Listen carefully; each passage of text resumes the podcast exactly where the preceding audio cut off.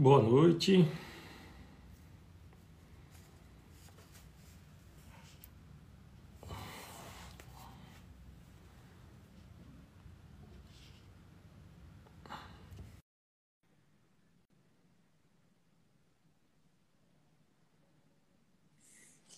Esperando o pessoal entrar aqui. Oi, Rico. Oi, Luiz. Boa Tudo noite. bem com você? Boa noite. Boa noite. Esperando o Duda aqui. Opa, vamos chamar o Duda aqui. Minha mãe já entrou. Podemos começar, minha mãe já entrou, viu?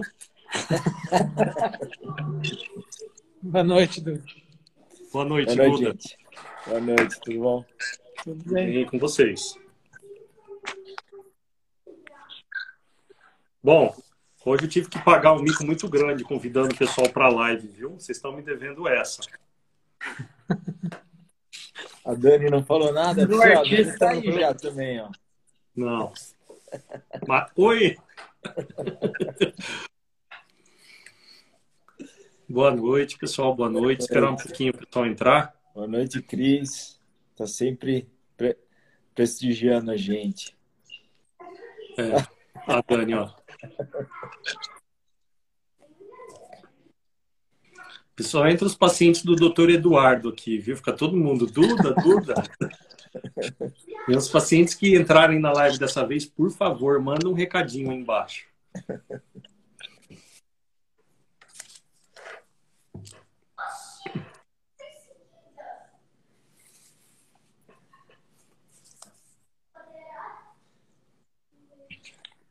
Ó o Rafa aí, ó. Boa, Rafa. Fala, Ortiz. Fala, Rafa. Tudo bem?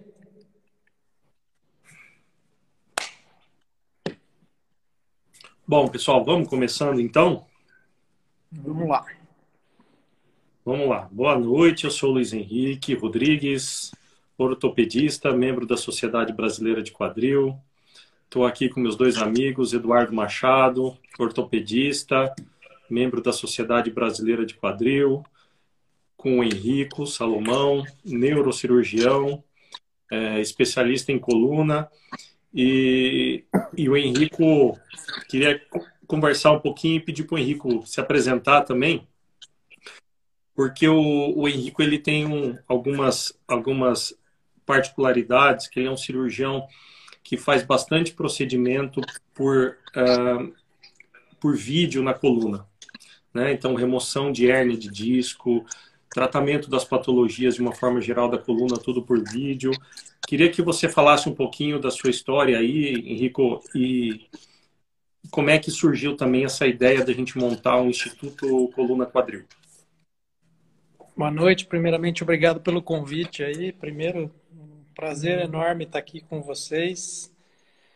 Eduardo, no o Luiz Henrique aí são cirurgiões fantásticos aí.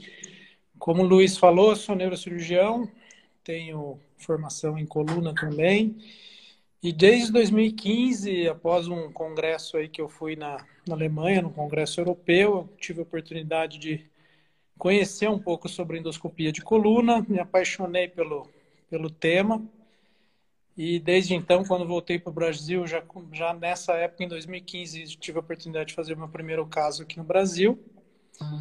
E desde então venho procurando aí aperfeiçoamento. Já fui para a Alemanha, Estados Unidos diversas vezes aí e hoje a gente ajuda aí diversos médicos e cirurgiões aí a, a, a se aprimorarem mais na técnica e assim como toda técnica cirúrgica e tem evoluído na área do quadril aí também as, as artroscopias, as cirurgias aí que minimamente invasivas que vocês fazem muito bem. Na coluna agora a gente tem migrado muito mais agora para cirurgias menos invasivas, com recuperação mais rápida, né, um pós-operatório mais tranquilo. E hoje a gente tem uma evidência científica muito grande em relação à endoscopia de coluna, principalmente para as hernias de disco que já está tendendo a ser o padrão ouro de tratamento, aí, o, o tratamento com melhor resultado dentre todos aí na, na literatura. Então, hoje a gente estende essas indicações para outras outros problemas, não só hernias de disco, mas também nas estenoses, eventualmente nos tumores, e até mais recentemente a gente teve a oportunidade aí de realizar uma cirurgia para uma listese nas instabilidades, que também tem sido feito agora já, já, já tem a opção de fazer por, por vídeo. Certo, Henrico. E como é que surgiu a, a nossa ideia? Queria que você contasse um pouquinho para o pessoal de da gente fazer o, o, montar o Instituto Coluna Quadril. Da onde surgiu? Queria que você falasse um pouquinho que o Duda falasse também sobre isso. Sim, primeiramente, assim, acho que surgiu da nossa amizade, nossa proximidade aí, assim, principalmente pelo interesse pelo paciente. Muitas vezes a gente vê no dia a dia do consultório aí muitos pacientes que são vêm com uma determinada clínica, uma determinada queixa, às vezes já com diagnóstico cirúrgico, com opção, com indicação de uma cirurgia, né? E muitas vezes a gente vai ver a história clínica do doente, a história não bate, as coisas não confluem adequadamente, principalmente no exame físico, a gente acaba percebendo muita alteração que pode ser de, de outra forma, e dessa discussão, dessa interação aí que a gente foi tendo juntos, a gente começou a perceber que é, existia muita coisa em comum e muitos diagnósticos, às vezes errôneos, em relação tanto a problemas de quadril quanto a problemas de coluna, e a recíproca também é verdadeira para vocês também deve aparecer bastante paciente aí que, que chega com diagnóstico de quadril e muitas vezes é, é problema de coluna.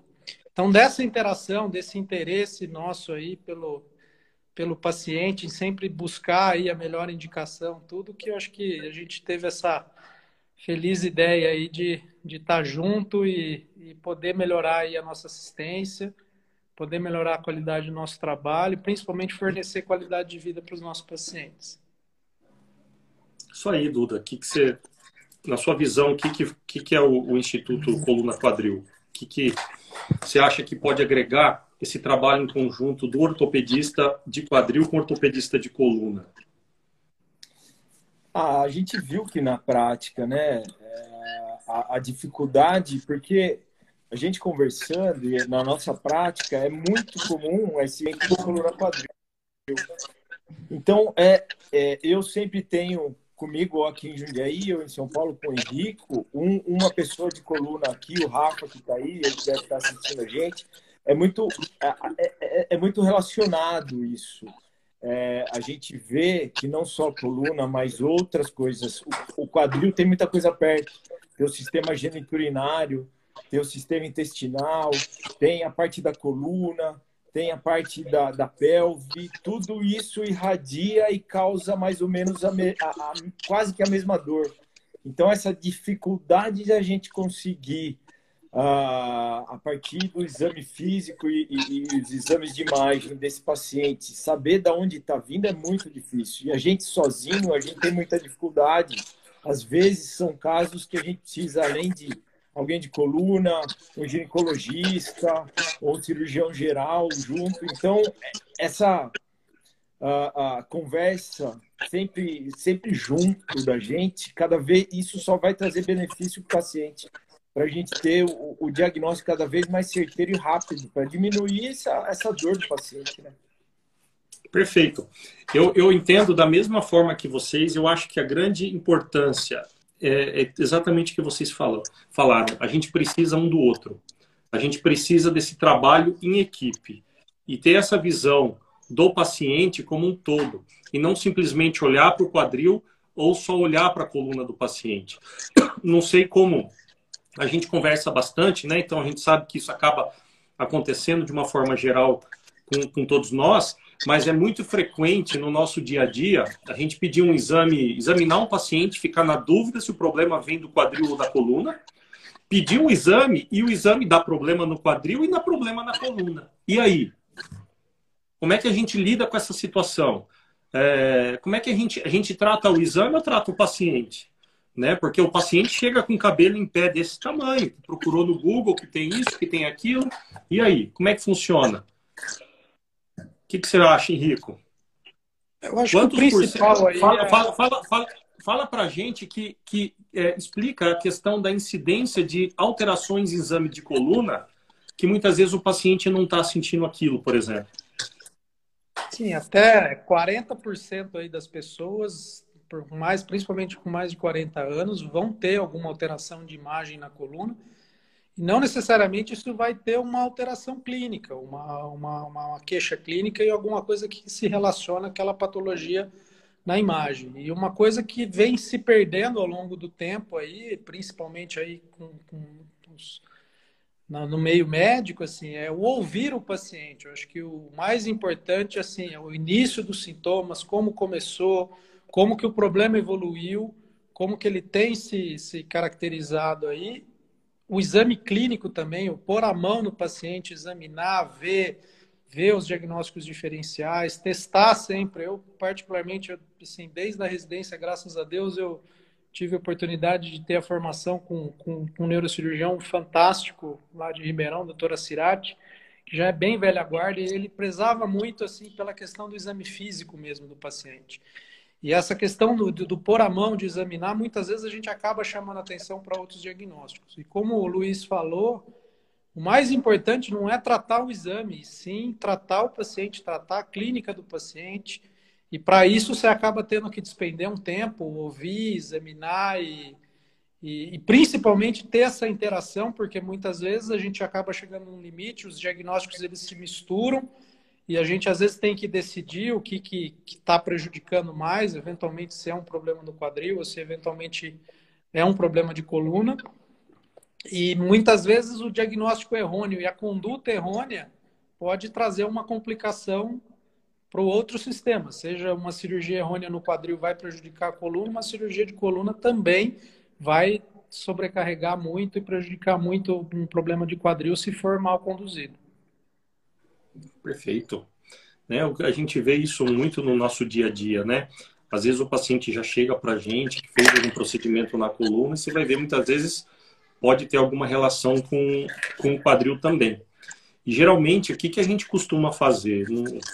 É, Eduardo, como que você costuma fazer com os pacientes que chegam ao seu consultório que teoricamente ele teria indicação de fazer, por exemplo, um tratamento de coluna e quadril?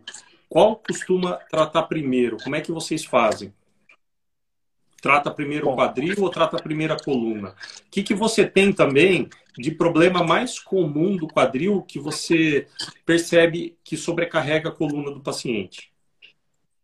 Eu acho que a, gente pode dividir mais ou menos em, em, duas, duas fases aí. Tem o paciente mais jovem, ativo, esportista, e tem o paciente que aí é mais relacionado, pelo menos o que eu vejo no, no, no, na minha, no meu dia a dia, mais relacionado com tendinite, sobrecarga de glúteo médio, sobre, sobrecarga de, de piriforme, rotador externo.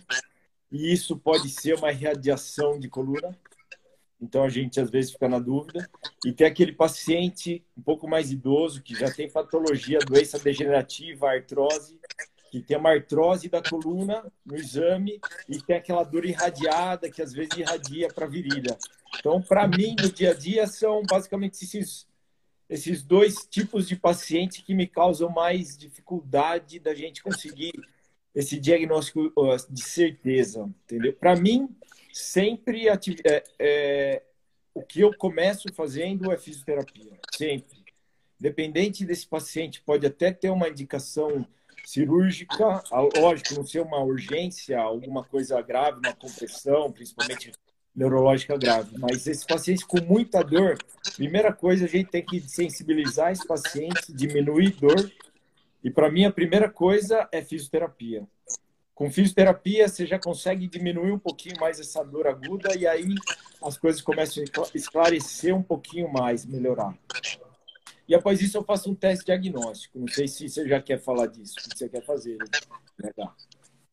Não, eu acho que a gente podia tentar explicar um pouquinho para as pessoas que estão nos assistindo quais são os problemas mais comuns que conversam entre a coluna e o quadril.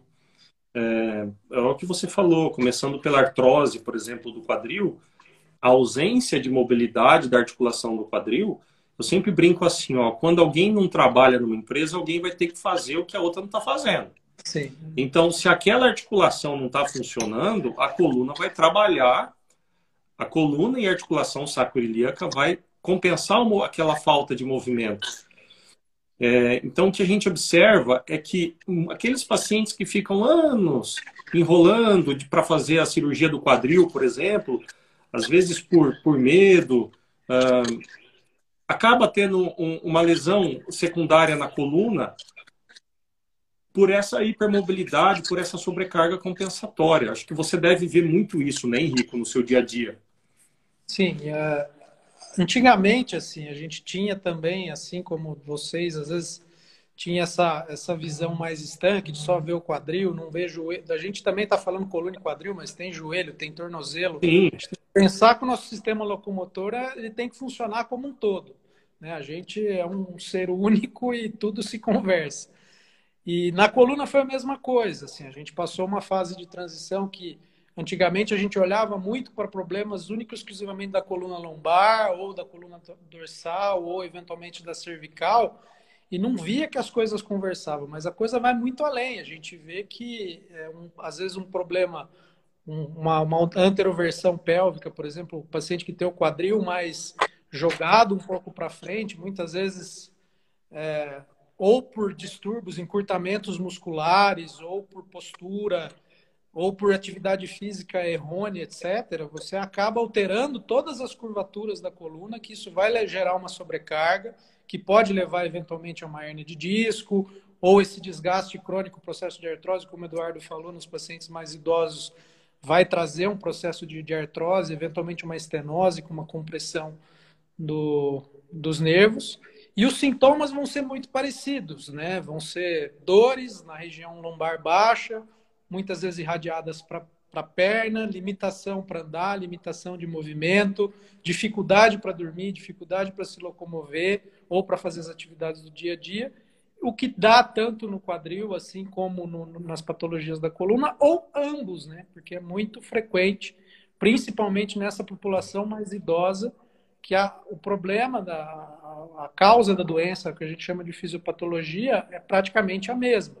Né? Assim como você tem um desgaste numa articulação, você vai ter a da outra consequentemente. E o que é mais grave, muitas vezes, é nesses pacientes, principalmente na população idosa, essas cirurgias e procedimentos muitas vezes segmentares de estabilização da coluna. Então, a hora que você estabiliza e fixa essa coluna, você automaticamente, como o Luiz falou, se alguém não está trabalhando, alguém outro vai ter que trabalhar. E a, às vezes o paciente já está num, num, limite aí do problema de quadril que estava relativamente compensado e a gente, com uma indicação errônea de uma cirurgia, acaba descompensando aí outros problemas. Né? Então, eu já, infelizmente, já passei por essa fase, aí tive uma formação um pouco mais agressiva, e hoje, com relação com a experiência, eu vejo assim, principalmente em paciente idoso, cirurgias mais agressivas que limitam a movimentação da coluna, eu sou bem reticente com relação a isso. Então, a gente tem que tratar os sintomas. Se o paciente está com uma compressão de um nervo e na ressonância tem alteração de, de, de, vários segmentos, a gente não tem que tratar todos os segmentos e colocar 8, 10 pinos na coluna e sim tratar só aquele segmento que ele está tá tendo dor e principalmente tentando preservar realmente a mobilidade do paciente. E paralelo a isso é o que o Eduardo falou, a gente sempre tem que estar tá em associação aí com os colegas fisioterapeutas para a gente poder melhorar, poder tirar esses, essas contraturas musculares que acabam acontecendo de forma reflexa de um e de outro, né? Porque muitas vezes a dor pode ser só uma dor referida, às vezes não é realmente uma verdadeiramente uma compressão, uma dor ciática Henrico, que, que pode Deixa eu te falar, a gente tem bastante gente aqui que é leigo, né? E que não. Queria que você falasse bem rapidinho o que, que pode causar compressão dos nervos da coluna. O que, que é o bico de papagaio, o que, que é hérnia de disco e o que, que é o fechamento do canal da medula. Isso. Bom, a todo, eu costumo sempre eu falo para os pacientes no consultório que assim, a coluna é um sistema mecânico assim como um carro, né? O motorista do carro, da coluna no caso, é sempre o nosso cérebro. Então, a nossa atividade do dia a dia, a forma como a gente dirige esse carro, como a gente usa o nosso sistema locomotor, vai traduzir como que vai ser o desgaste, como quanto que esse carro vai durar e quanto que ele vai ter de problema ao longo da vida. Então, muitas vezes, se você anda a 200 por hora, tua cabeça está muito além do que o teu corpo pode aguentar, né? É, muitas vezes você acaba tendo um tipo de lesão. Como o Eduardo falou, realmente em esportistas, né? Às vezes você tem uma sobrecarga, você tem algum overtraining aí de, de, de às vezes, de querer ter, ter performance, etc. A gente geralmente acaba tendo algum grau de, de, de, de lesão, né? E esse grau de desgaste vai gerar um processo de inflamação, né? uma, uma artrite das articulações, e essa artrite pode levar a uma certa artrose, e essa artrose que é o bico de papagaio, né? que, que, que todo mundo a gente comenta que às vezes são é, alterações nessas articulações aí que o, que o, que o, que o Luiz está mostrando, e esses bicos de papagaio pode de certa forma exercer algum contato sobre as raízes nervosas ou eventualmente a medula e causar sintomas neurológicos que podem ser diversos, pode ser se manifestar por, simplesmente por dor, dor ciática, eventualmente dificuldades para andar, que a gente que é o que a gente chama de claudicação, né? Ou eventualmente até déficits como fraqueza, eventualmente perda de sensibilidade, alterações urinárias, alterações também do, do intestino também. Então, como o Eduardo falou no começo, essa região é uma região muito complexa, onde vários sistemas se conversam e a gente depende da integridade do sistema neurológico para funcionar. Então, isso é o bico de papagaio. As estenoses é quando essa artrose progride bastante o canal da coluna ele se fecha, né? A artrose vai aumentando, aumentando, aumentando até o canal ficar fechado. E aí os nervos, imagina que o, o, nervo é meu dedo, se eu apertar ele aqui, ele fica sem branco, sem circulação. Se eu ficar apertando minha mão aqui, daqui a pouco ela vai começar a formigar, daqui a pouco ela vai começar a doer por falta de circulação. E a mesma coisa que acontece com os nervos na coluna quando a gente tem um processo de estenose, de, de estreitamento desse, desse canal. Tá? E as hérnias, na verdade, é quando o nosso amortecedor, que é o, essa estrutura vermelha que, que fica entre uma vértebra e outra, estoura esse disco e o conteúdo interno desse, desse, desse disco aí vaza para o canal, comprimindo também uma, uma estrutura nervosa. E as hérnias ela tem alguns processos de dor, desde da inflamação, que é aquela dor inicial, né, que esse conteúdo do disco ele, é, ele irrita a raiz nervosa e vai ter essa fase inflamatória inicial. Por isso que nas primeiras semanas realmente o tratamento é com medicação, anti-inflamatórios, fisioterapia analgésica para soltar a musculatura, soltar tudo ali naquele ponto. E também tem os sintomas compressivos né, que, da, decorrentes da própria compressão da, da hérnia sobre aquela estrutura nervosa, e os sintomas vasculares, que foi o que eu falei, que é a falta de circulação do nervo pela compressão que vai gerar um sintoma. Geralmente, esses são quadros mais crônicos, mais recorrentes. Então, se você ficar tendo processos é, repetidos de várias dores, uma hérnia em cima da outra, é, hábitos é, de, de vida que, que, que se repetem e que vão lesionando aí sem um diagnóstico e sem um tratamento adequado, esse problema pode persistir e eventualmente se agravar e aí trazer um problema neurológico ou uma dor crônica, que aí eventualmente tem a necessidade aí de alguma intervenção, seja ela um simples bloqueio, as intervenções diagnósticas ou eventualmente uma cirurgia. Hoje a gente consegue resolver praticamente 80, 90% do, dos problemas degenerativos da coluna por cirurgias pequenas, menos invasivas, por vídeo, por exemplo, preservando a movimentação da coluna, é, ou eventualmente até alguma, algum procedimento mais agressivo, que não estou falando que não é indicado é, as cirurgias de artrodese, que é a colocação de pino, parafuso, mas elas são, as indicações são bastante restritas hoje em dia. Certo. Uma coisa que também as pessoas perguntam muito e tem muita dúvida no nosso dia a dia é com relação, com relação às infiltrações. Você já citou a questão do bloqueio, por exemplo, né? Ô, Duda, você costuma fazer bloqueio? Para que, que você usa o bloqueio? Como que é o seu dia a dia com relação ao bloqueio? Olha, a, a minha principal indicação é diagnóstico, tá? raramente vai ser tratamento uma infiltração. Tá? Ela vai fazer um alívio temporário da dor. Então, por exemplo, se eu tenho uma dúvida no quadril, se essa dor é dentro da articulação ou por fora, tipo uma tendinite, se ela é da uma artrose ou um processo inflamatório da musculatura, ou se ela é de uma artrose do, da coluna que está causando essa irradiação do quadril, ou se é do quadril. Aí eu faço um teste diagnóstico, é uma infiltração, tem anestésico corticoide, guiado, eu faço guiado por ultrassom, e eu faço uma, um bloqueio, na maioria das vezes, intraarticular. E aí, Perfeito. depois disso, é o que eu falo para o paciente. Isso aí a gente vai ver o resultado uh, como um teste. Se essa dor melhorar com esse teste, quer dizer que o problema está ali onde eu fiz a infiltração, na articulação do quadril. Se essa dor não tiver nenhuma melhora, provavelmente não é ali a região da dor. Aí provavelmente é da coluna, é alguma coisa por fora do quadril. Normalmente é isso que eu faço. É, eu tenho, eu tenho por hábito, eu faço, eu faço bastante isso também, da forma como você disse. Então, se você tem suspeita que a lesão é ali, você vai ali, infiltra, se a dor melhorar, era porque era ali mesmo.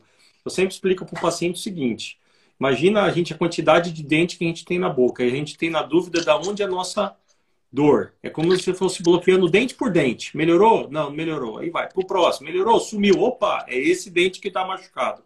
Dessa forma eu explico que eu acho que fica bem fácil deles entenderem, né? É, e além dessas infiltrações que você acaba fazendo também, Duda, eu tenho muito hábito de, como eu pego alguns pacientes com dor na região glútea profunda, eu sei que você faz isso também, de fazer as aplicações ali no piriforme. Que o piriforme, é, a gente sabe que é um músculo que sai bem aqui na saída da bacia, ele fica bem aqui nessa saída. Então tem a coluna, né? O nervo ciático é formado, ele sai aqui por dentro, o nervo ciático, ele desce por aqui e sai por aqui. Em alguns casos, ele pode que ele deve passar embaixo do músculo piriforme, em alguns casos ele passa no meio. E às vezes, para a gente saber, a gente fica na dúvida se o problema está aqui na coluna do paciente ou se está aqui nesse músculo, que 5% das vezes a causa das dores do nervo ciático estão no quadril. Então, a gente aplica a infiltração guiada por ultrassom para saber se a dor do paciente melhora. Henrico, você percebe no seu dia a dia, como que é o seu dia a dia com relação às infiltrações? É, você costuma usar as infiltrações para tratar o que na coluna? E como que é a resposta dos pacientes com relação às infiltrações? Então, eu uso também, assim como o Duda falou, assim, eu acho muito importante da infiltração é a questão diagnóstica, né? A gente diferenciar um problema, como eu disse no começo, muitas vezes o paciente vai ter vários problemas na, na ressonância, no exame de imagem. Muitas vezes a clínica aponta para um problema mais restrito, em determinado nervo, em determinado segmento.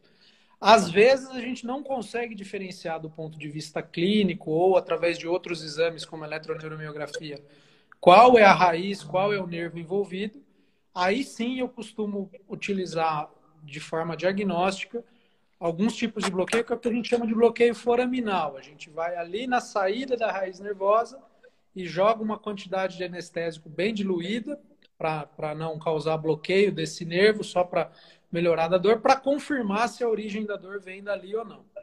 Uma outra indicação mais comum e com resultado bastante interessante é para as dores facetárias, que é da articulação posterior da coluna. Então, geralmente, essas dores também é caracterizada por dor nas costas.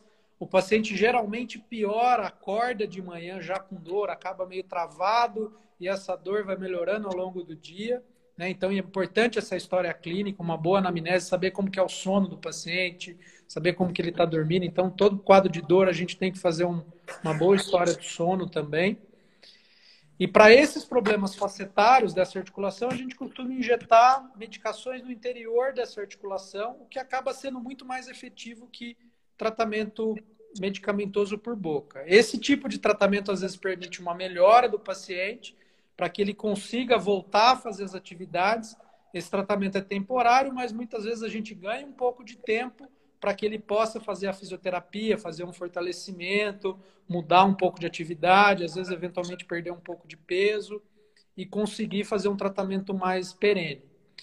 Para as estenoses, eu já não gosto muito de fazer bloqueio, porque você já, já tem uma compressão ali do nervo, então você injetar a medicação lá dentro, isso vai provocar muitas vezes uma piora dos sintomas clínicos do paciente, vai gerar aderência ali nos nervos que vai dificultar os, os tratamentos futuros.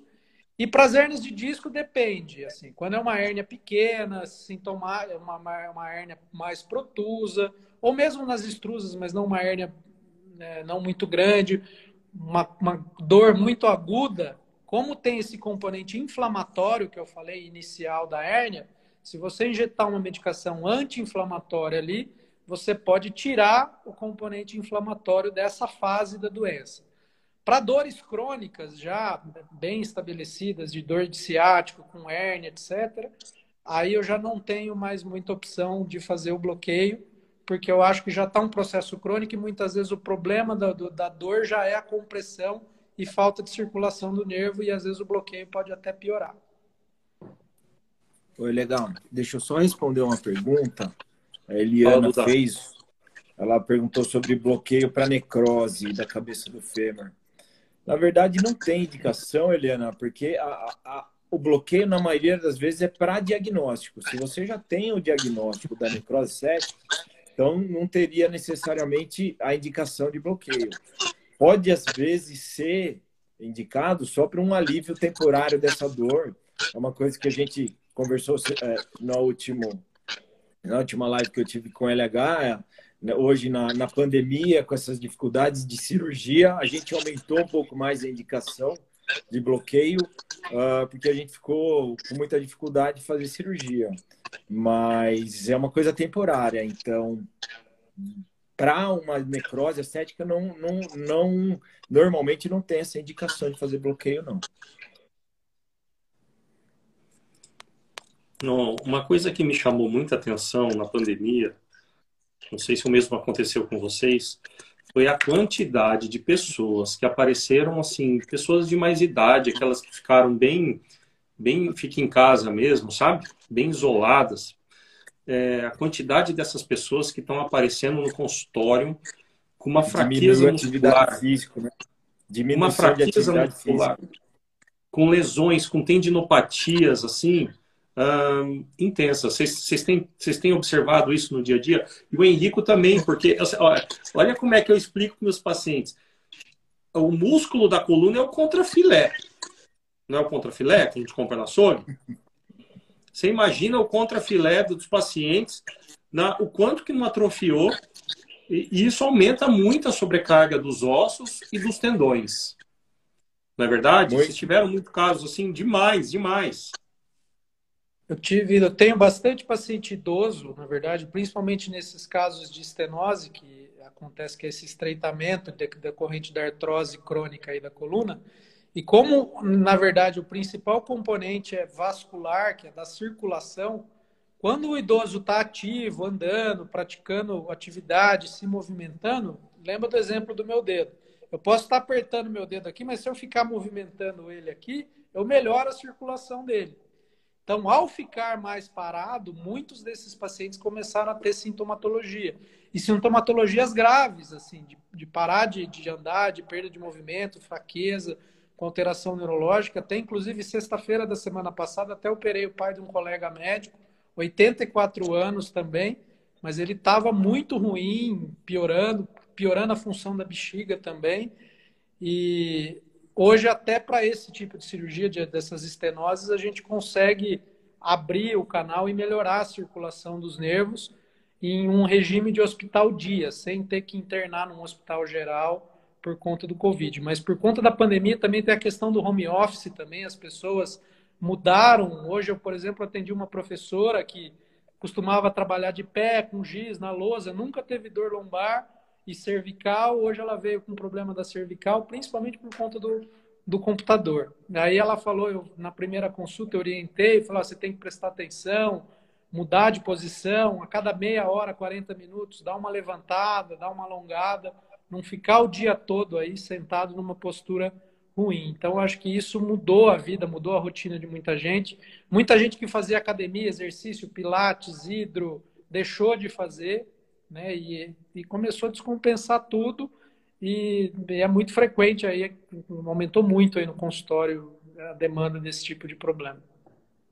É, eu acho que eu acho que das articulações do corpo, a coluna é a que mais necessita de um equilíbrio muscular. Ela está sempre em constante equilíbrio entre a musculatura posterior, que você falou que é a paravertebral, o, o, o filé mignon, e a frente, que é o abdômen.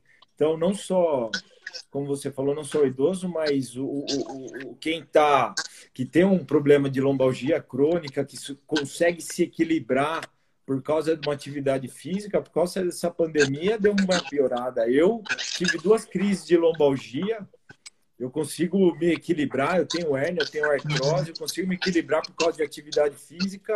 E nessa pandemia eu tive duas crises por causa de falta de atividade física, estímulo muscular. Teve, foi, foi uma piora muito grande essa pandemia para isso. A inclinação da pelve vai mudando, né, gente? A, a, essas fraquezas abdominais, elas geram é, muita fraqueza aqui na região da cintura pélvica. E eu, eu brinco que o quadril, oi Rico, não vai ficar bravo comigo. O quadril é a parte mais importante do nosso corpo. Porque é o prato, é onde sustenta, mas eu concordo, é onde a gente é, viu? O quadril, a pelve controla. A pel... Veja, vê se eu não estou é. A bacia controla, a pelve controla a parte de cima e a parte de baixo. Na é verdade, se você muda a inclinação da pelve por essas insuficiências musculares, começa a gerar desequilíbrios tanto na parte de cima quanto na parte de baixo né? Uma coisa importante. Aí que entram os nossos amigos fisioterapeutas. É, a Júlia está perguntando aqui, é uma difícil resposta, mas o que, que é pior, o sedentarismo ou o excesso de atividade física? É difícil te responder isso. O que, que você acha, Henrico? Eu acho que é tudo a questão é o equilíbrio. Voltando Exato. ao exemplo do carro, se você tem um carrinho popular, você não vai dar 200 por hora numa, numa estrada de terra entendeu? Então, tudo depende da sua estrutura física, do treinamento. Ninguém vai sair correndo uma maratona, uma meia maratona, um triatlo da noite para o dia. Então, tudo isso tem que ter um condicionamento, tem que ter um treinamento. Toda pessoa, se quiser fazer uma atividade esportiva de alto rendimento, pode fazer, desde que isso seja feito com uma orientação e de forma gradual e progressiva. É, é o que eu acho o grande problema é quando há o desequilíbrio entre o motorista, entre o que você quer fazer, querer resultado, e a estrutura mecânica do, do, do, do carro, ou da, da coluna, ou do quadril, seja lá do que, do que for. Por isso que eu dou esse, sempre dou esse exemplo para os doentes, porque fica muito fácil de entender. Se você está com um pneu murcho, se você está com uma hérnia ali, você não vai é, abusar, você não vai fazer nenhuma coisa além do que você está capacitado. Então, essa pergunta é muito difícil porque cada pessoa vai ter o seu equilíbrio individual. É. E o principal, eu acho, que é ter consci consciência disso. Então, às vezes, a gente quer ter resultado a curto prazo e começa a fazer um, um esforço para perder peso logo, e é aí que aparecem as lesões. Né? Seja as lesões articulares, seja as lesões ligamentares, ou eventualmente as lesões de coluna, as hérnias. Então, eu tenho muito paciente, às vezes, que nunca fez atividade física e começa a entrar num crossfit e aí com três, quatro semanas o cara já quer fazer três, quatro vezes por semana atividades pesadas ao longo da semana. E aí ele não tem uma musculatura apropriada para isso e ele acaba se lesionando e ele fica seis é. meses, um ano, dois anos sem fazer exercício. Então essa essa cadeia, essa balança aí é, de altos e baixos é que é ruim. Eu acho que a pessoa que tem que fazer, quer fazer uma atividade física, tem que ter uma certa constância, tem que ter uma orientação e tem que ter um certo equilíbrio. Né? Eu acho que tudo na vida aí é um, um pouquinho de cada coisa aí. Eu acho que é a harmonia que o nosso corpo precisa. É, o que eu falo para os pacientes, ninguém conhece o corpo dele melhor do que ele próprio. Então, se ele não for gradativamente se conhecendo e sabendo o seu limite, ele vai estar tá sempre se lesionando. Então, as coisas é o que você falou, é gradativo e vai sabendo como vai ser a reação do corpo. Fez uma atividade hoje, avaliou amanhã, fui bem, aumenta um pouco. Daí no outro dia piorou, analisa o que você fez, por que começou a doer. É assim que a gente vai saber nosso limite. Eu, esses dias eu estava, assim, uma das coisas que eu estudo bastante em relação a, reabilitação mesmo, protocolos, etc., em tratamento de tanto de dor lombar quanto problemas de coluna e problemas osteoarticulares. E esse, esses dias eu achei um artigo muito interessante que mostrava até um artigo que a gente chama de randomizado, controlado, que comparou vários métodos de tratamento né, para pacientes com lombalgia. E o que mais teve benefício, inclusive com nível de evidência 1, que é quando a gente tem uma evidência forte e irrefutável de que aquilo funciona, foi yoga. Porque yoga, na verdade, você acaba trabalhando muito a conscientização do corpo. Né? Você aprende a prestar atenção no teu corpo, você aprende a trabalhar musculaturas que no dia a dia a gente não está dando muito atenção para ela. Né? Então, essa estabilização, essa harmonia, ela é muito importante para o nosso corpo. Então, não precisa nenhuma atividade física intensa para ter um benefício de equilíbrio do corpo. E sim uma atividade coordenada, uma atividade consciente né, e bem feita, em que a gente internalize e preste atenção no que a gente está fazendo. É uma pergunta que fizeram aqui que é interessante, Henrico. Desculpa, LH. E que isso é muito importante porque, assim, é um, às vezes é um conceito meio errado, tanto de alguns médicos quanto de paciente. Uma pergunta que ele fala que se a lesão do disco intervertebral é impeditivo de atividade física. Mas eu ia mais além, assim, você ter uma lombalgia, uma dor lombar, uma sobrecarga, ele é, é, é o contrário. Ele não, se você fizer um repouso e ficar muito tempo parado por causa dessa lesão, não fizer exercício, isso vai ser mais prejudicial do que benéfico. Você concorda com isso, Henrique? Concordo. Ah, inclusive, assim, existem alguns protocolos de reabilitação e fisioterapia que dividem os pacientes em subgrupos, né? Então, uma coisa, a hora que o paciente teve aquela dor ciática, aquela, aquela crise intensa, que ele não consegue sair da cama, que a musculatura trava. Nessa fase, assim, se você tentar fazer qualquer coisa que irrite mais ainda, que tracione o nervo, que faça alguma manipulação ali pode agravar e piorar os sintomas.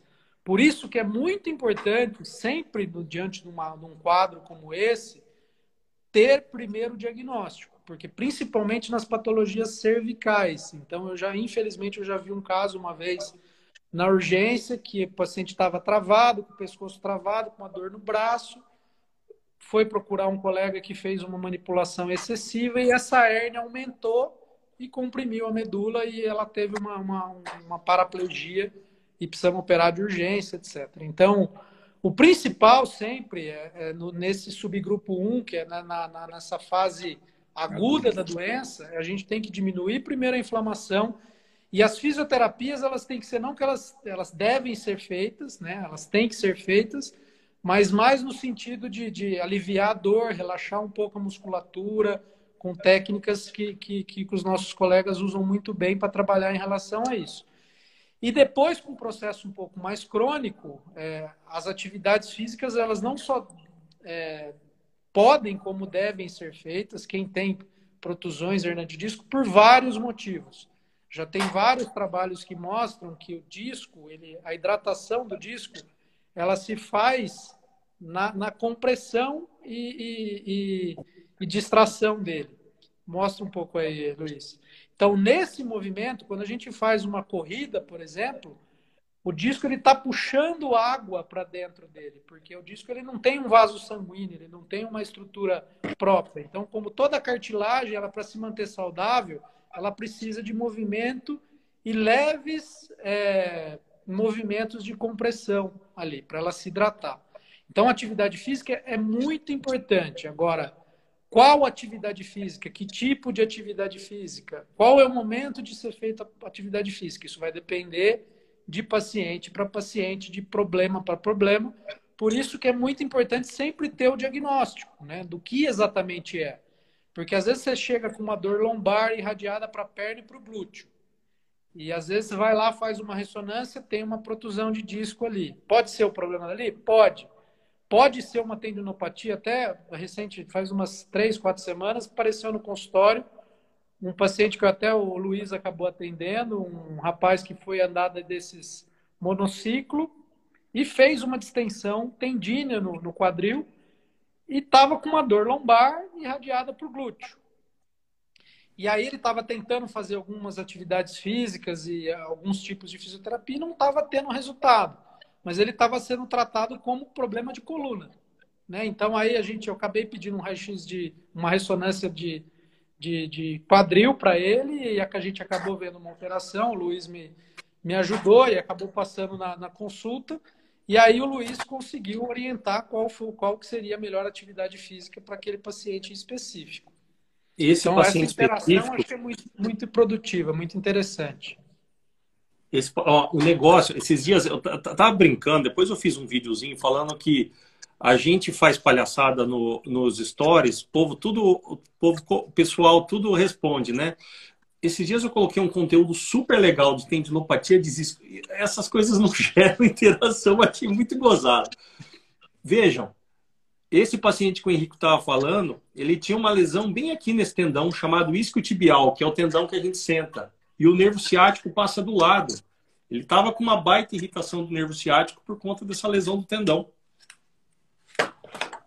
Sim, a princípio, assim, ele já tinha feito até outros procedimentos e já tinha ido em vários fisioterapeutas e ele não estava conseguindo, não só fisioterapeutas, como médicos mesmo de diversas especialidades, e ele não estava conseguindo um resultado adequado, porque o que faltou, na verdade, não era exame, porque ele tinha um monte de exame já.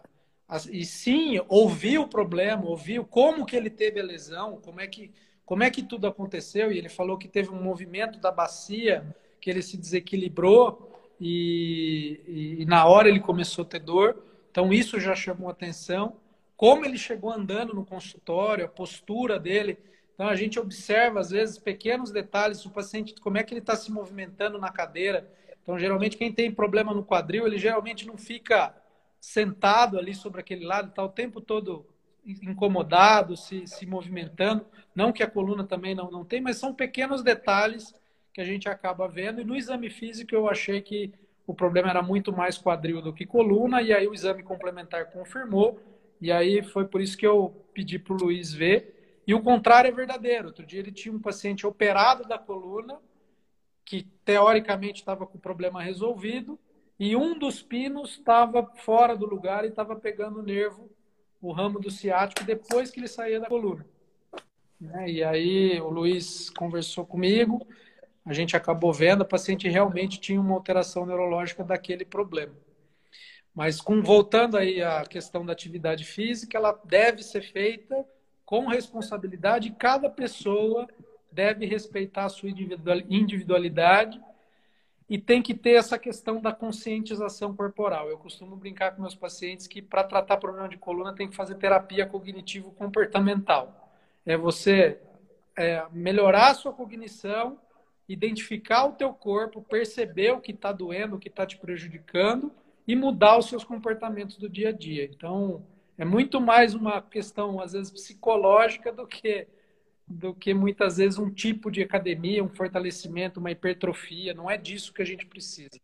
Nosso corpo precisa estar em constante movimento, mas de forma tranquila. Voltando ao exemplo do carro, se você deixar o carro parado na garagem, ele estraga. Se você andar com 20 pessoas dentro, pegar uma estrada de terra, também ele estraga. Então a gente tem que ter um, um equilíbrio mesmo para ter uma vida saudável. E, e, o que o Luiz falou com relação a, ao ibope da publicação é que muitas vezes parece muito mórbido as coisas que a gente fala, né? É, problema de coluna, não anda, cirurgia, neurocirurgias, cirurgias grandes, próteses de quadril, etc. Mas no fim das contas, a gente está falando sobre qualidade de vida, né? O que a gente mais quer aí é ver as pessoas felizes e dormindo bem, acordando bem, conseguindo trabalhar, conseguindo viver com qualidade de vida então, isso é uma coisa que a gente tem que ter mais essa interação aí para poder orientar mais as pessoas, para que elas possam ter uma qualidade de vida melhor, trabalhar melhor e viver melhor. Com certeza. O Duda, no, no seu dia a dia, quando você acaba fazendo, é, indicando uma cirurgia de prótese de quadril para os seus pacientes, você observa assim um uma melhora das queixas da dor nas costas também, quando o paciente opera o quadril? Eu ia até conversar e perguntar para vocês, porque não é raro a gente ter esse paciente que eu vou operar o quadril, ele tem, tem uma artrose do quadril e tem uma artrose da coluna. E aí a gente fica na dúvida da onde que é essa dor, porque ele tem, tem clínica dos dois lados. E é uma coisa que eu converso bastante com, com o pessoal de, de coluna daqui. Ah, pelo menos no nosso grupo, a gente dá, tem, a gente tende a sempre operar primeiro quadril, porque a gente tem um resultado mais certo, é uma cirurgia mais tranquila, um pouco de menor risco, se não for uma cirurgia grande. Se for uma cirurgia endoscópica, como o Henrique falou, não tanto. Mas nesse paciente mais de idade, que tem várias artroses na coluna, mas tem no quadril, a nossa tendência, nosso grupo é fazer do, do quadril primeiro. E é isso que a gente percebe, essa pergunta mesmo que você me fez. A gente percebe que melhorando a articulação, o movimento do quadril, a gente tira essa sobrecarga da coluna e a gente sente que esse paciente melhora. Perfeito, perfeito. Ah, isso é uma, é uma pergunta que eu ia fazer para vocês. Paciente que tem artrose nos dois, na coluna e no quadril, com clínica dos dois, e aí? O que, que, que vocês fazem também? Qual começa por onde? na minha opinião, começar pelo quadril. Depende, então, eu, para mim, depende, uma cirurgia, Se for uma cirurgia da, da coluna... É, se o paciente não, não. tem alguma alteração neurológica, o meu amigo... Sim, concordo. Aí sim. É, seria... Mas... Mesmo porque, muitas vezes, nas estenoses, o paciente ele tende a jogar o corpo para frente para tentar abrir o canal. Então, ele acaba mudando também a biomecânica do quadril. Então, esse pai do colega médico que eu falei que eu operei semana passada, ele voltou no consultório essa semana e ele falou: Nossa, melhorou até minha dor no pescoço, minha dor no braço, e eu mexi na lombar, mostrando Sim. toda essa interação, né? E o fato da gente liberar o nervo e não mexer na biomecânica, permitir a coluna movimentação livre, é o que eu acho que, que, que é o grande é, a grande inovação aí na medicina, na área, pelo menos na minha área de coluna aí, eu acho que a cirurgia endoscópica trouxe um monte de benefício para o tratamento desses pacientes idosos aí. É isso aí. Tem algumas perguntas aqui. Não, eu, vou, eu, eu queria, vamos responder, eu queria responder rapidinho, porque eu queria que você falasse, Henrico, como que é essa técnica que você faz dessa cirurgia menos invasiva da coluna? Queria que você explicasse o que, que é endoscopia da coluna. Bom, o André está perguntando de um paciente traumatizado com fratura de pelve na coluna. André, é uma pergunta muito ampla. Tem que tentar entender a gravidade fratura, de cada fratura. As fraturas da pelve costumam ser fraturas graves. Tem que ver se ele está estabilizado com fixador. Se ele tiver com fixador, que é aquela gaiola na frente, talvez tenha que operar primeiro a pelve para você conseguir virar ele de bruços. Então é muito difícil, tá? Geralmente é. O paciente está chocado. É, Se o paciente está instável, chocado, né? ele tem que operar a primeira bacia. É um paciente que tem como prioridade estabilizar, a salvar a vida dele. Então, estabilizar o quadro e, e programar o tratamento cirúrgico depois com calma. Eliana, o doutor Eduardo Machado em Jundiaí, São Paulo, e eu aqui em Sorocaba, em São Paulo também. Tá? O doutor Henrico faz mais a parte de coluna. Henrico, é, queria que você falasse então, explicasse o que, que é esse procedimento de cirurgia por câmera de vídeo na coluna. Como é que funciona uh, e, e, como que é, qual é a vantagem desse método? Bom, na verdade, assim, a gente usa um sistema óptico para enxergar. A cirurgia é a mesma que a gente fazia antigamente guiada pelo microscópio. Então a cirurgia ela evoluiu de uma cirurgia grande, convencional, para microcirurgia, que a gente fazia um, uma incisão, um corte através do microscópio. E agora, que através da endoscopia, é só um furinho por onde a gente entra com uma câmera lá dentro do canal. Então, a gente tem diversos instrumentos que, que, que entram por dentro dessa câmera tanto para retirada de, de hernias de disco, quanto para desbastar os ossos, o osso que está comprimindo os nervos, até para, hoje em dia, para tumores, etc., a técnica evoluiu bastante. Eu digo para os doentes, é como você olhar o, a, o outro ambiente do lado sem abrir a porta, olhando pelo buraco da fechadura. Então, através de um furinho, a gente consegue enxergar tudo que está lá dentro com uma visualização muito maior, né? Porque ela amplia muito mais, então a gente consegue ver muito mais detalhe do que o nosso microscópio ou a olho nu que a gente consegue ver. A iluminação, porque há uma fibra ótica que vai levar luz lá para dentro. E diferente da cirurgia aberta, que a gente trabalha num funil aberto assim, a gente tem que abrir muito fora para enxergar pouco dentro.